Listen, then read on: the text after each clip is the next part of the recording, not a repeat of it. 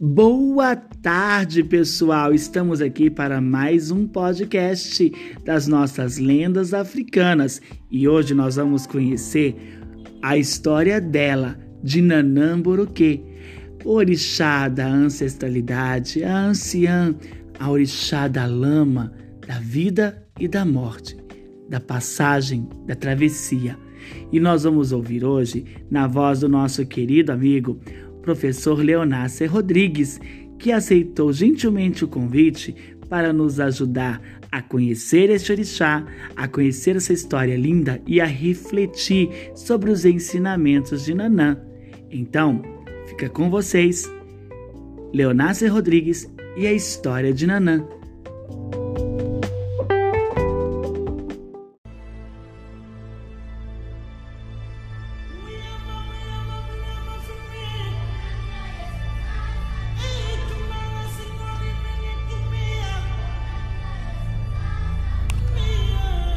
Olá, eu sou o professor Leonácio Rodrigues e hoje nós vamos falar sobre a história de Nanã.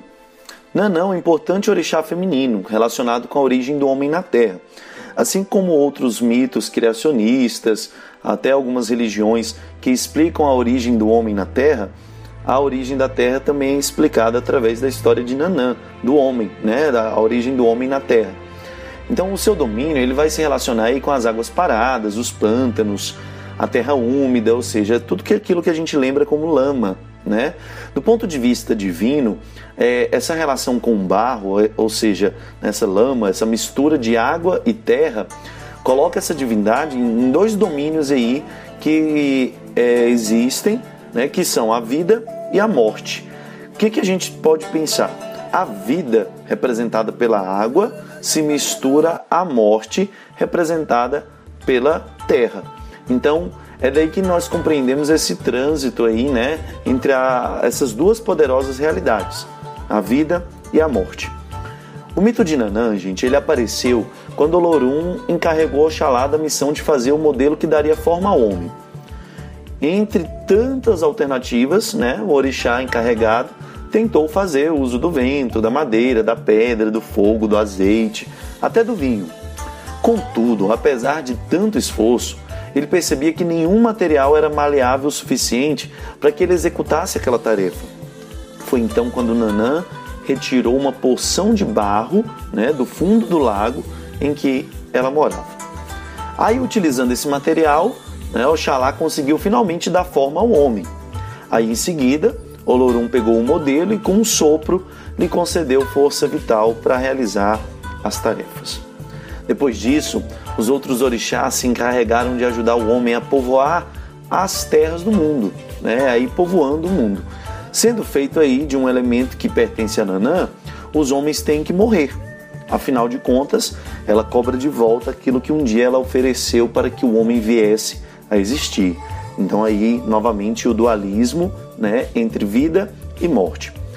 Mas ligada ao princípio ao fim da nossa existência, Nanã ela costuma ser reverenciada com cânticos que rogam pela existência da vida e o adiamento da morte.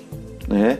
Então, quanto mais podemos estender a vida e adiar a morte, mais nós pedimos isso a Nanã.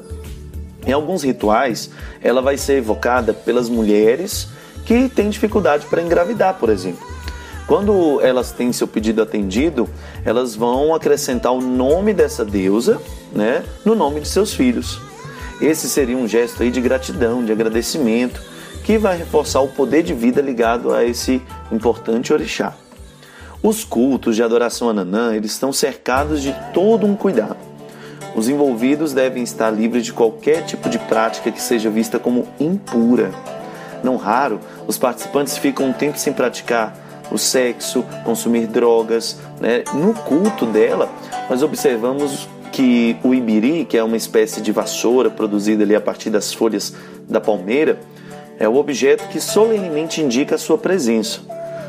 De forma comparativa, podemos ver que Nanã ocupa um espaço simbólico semelhante ao que a lendária Grande Mãe, a Mãe Natureza, né, ocupa em outras religiões existentes.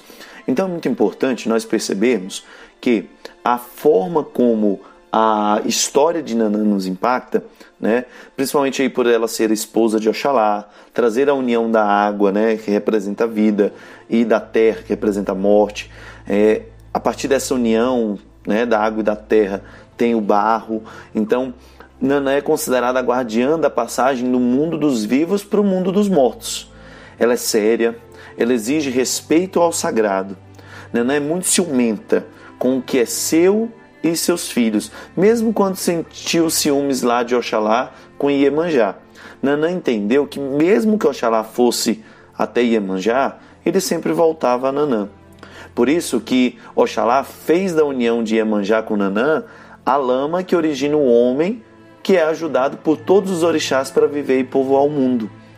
Nanã também se manifesta nas chuvas e o banho de chuva é uma saudação a Nanã. Mas olha só, muito cuidado, porque nós nunca devemos querer despertar a ira de Nanã. Os estragos que acontecem quando ela se ira são causados nas fortes chuvas, né, nas tempestades. Por isso, nós devemos ter cuidado com a natureza e com os elementos dos orixás, pois nós não queremos ver Nanã nervosa, né? Então, tudo isso traz para nós uma, uma reflexão, né, uma reflexão em que nós podemos pensar em como a presença de Nanã e a sua história né, pod, podem trazer exemplos para a nossa vida. Né? Quando nós pensamos, por exemplo, é, em que tudo aquilo que é mais velho, que vem antes de nós, né, pode ser algo que nos influencia. E é sempre uma, uma boa pedida pensar numa ideia de sociedade que, criada e evoluída, cresce, mas respeita as suas tradições, respeita os seus ancestrais, respeita os seus costumes, ou seja, valoriza aquilo, né, e não despreza aquele conselho de quem é mais velho, o conselho do mais antigo, né? E tudo isso mostra para nós como nós é, podemos então trazer para a nossa vida esse exemplo de que a vida ela passa por grandes reflexões, mas ela passa por grandes momentos também. Um deles é quando nós fazemos então essa valorização né, da vida em consequência da morte e vice-versa. O que tem mais valor para você? A vida ou a morte? O que nós mais pensamos? Será se é legal ficar pensando na morte e esquecer de viver? Ou será se é legal pensar só em viver como se a gente nunca fosse morrer? Eu acho que quando nós juntamos as duas coisas, assim como a história de Nanã nos ensina, nós conseguimos então perceber a riqueza que é pesar né, ambas as coisas e criar um equilíbrio. Nossa vida precisa ser pautada em um costume de viver sem se esquecer que vai morrer, mas também não deixar de viver pensando só na morte. A ideia de vida e morte se encontram aqui de maneira muito clara, uma vez que filosoficamente nós entendemos o que? Enquanto a vida é existência, a morte não é. E quando a morte for uma existência, né? Eu também não estarei vivo, não serei. Às vezes a gente pensa, ai, como vai ser depois da morte?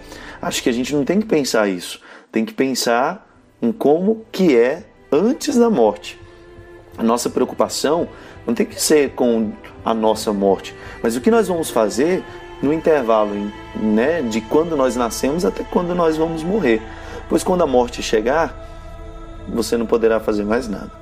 E assim nós nos preparamos para viver cada dia, cada momento com toda a significação, com toda a, a o valor, com tudo aquilo que é especial durante a vida, para que a vida possa fazer sentido e assim possamos encontrar a morte de uma maneira mais despreocupada, mais felizes e mais abertos, né? Pois quando nós não vivemos direito é que nós temos medo de morrer.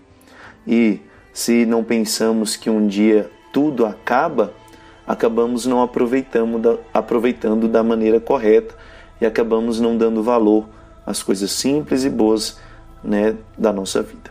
Então fica aí a nossa reflexão. Quero agradecer pelo convite. ao nosso querido professor Renato e tudo de bom para todos vocês que estão nos ouvindo. Uma maravilhosa vida e uma ótima morte para todos nós.